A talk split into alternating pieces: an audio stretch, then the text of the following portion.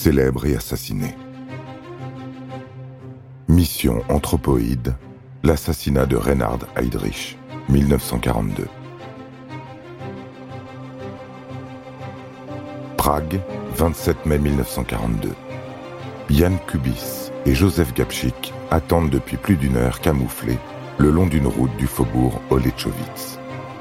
Ils attendent de recevoir le signal qui les préviendra qu'enfin, la Mercedes décapotable de Reinhard Heydrich est à l'approche.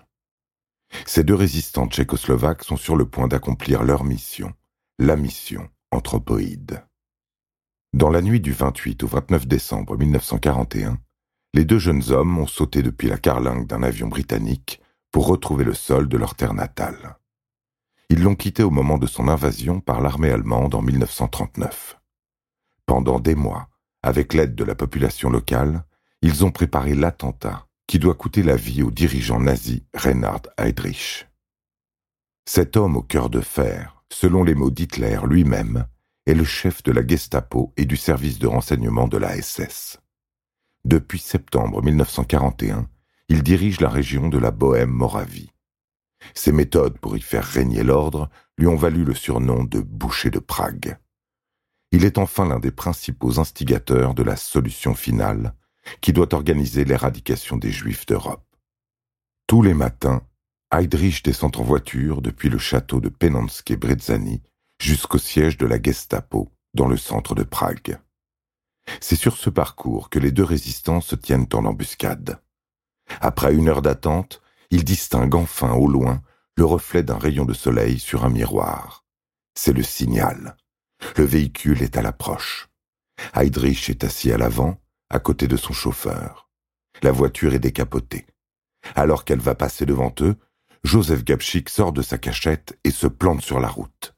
Il pointe sa mitraillette sur le dirigeant nazi et tire. Rien ne se passe. Son arme s'est enrayée.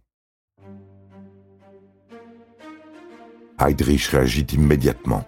Il se met debout dans la voiture et dégaine son arme. C'est alors que Yann Kubis passe à son tour à l'action. Il lance une grenade anti-char qui touche l'arrière de la voiture. Heydrich tombe, il est blessé. Tandis que ces deux assassins s'enfuient, il est emmené à l'hôpital de Prague.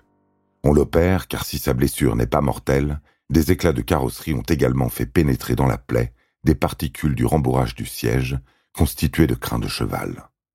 Celle-ci s'infecte après quelques jours et Heydrich meurt de septicémie le 4 juin 1942, huit jours après l'attentat.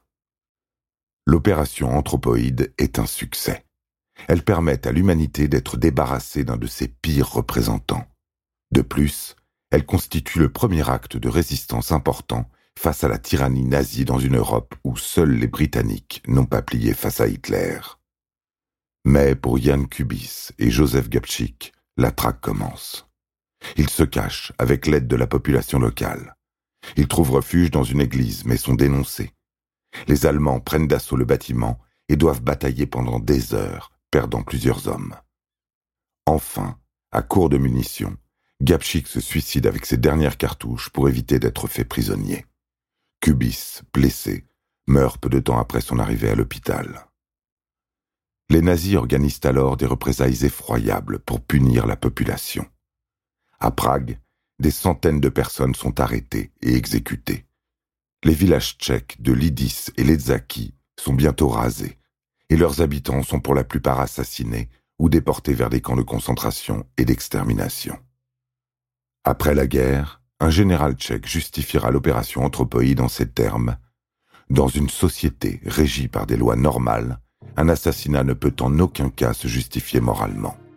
Mais quand une nation est réduite à l'esclavage par des assassins et des fanatiques, un attentat peut constituer le seul remède au mal.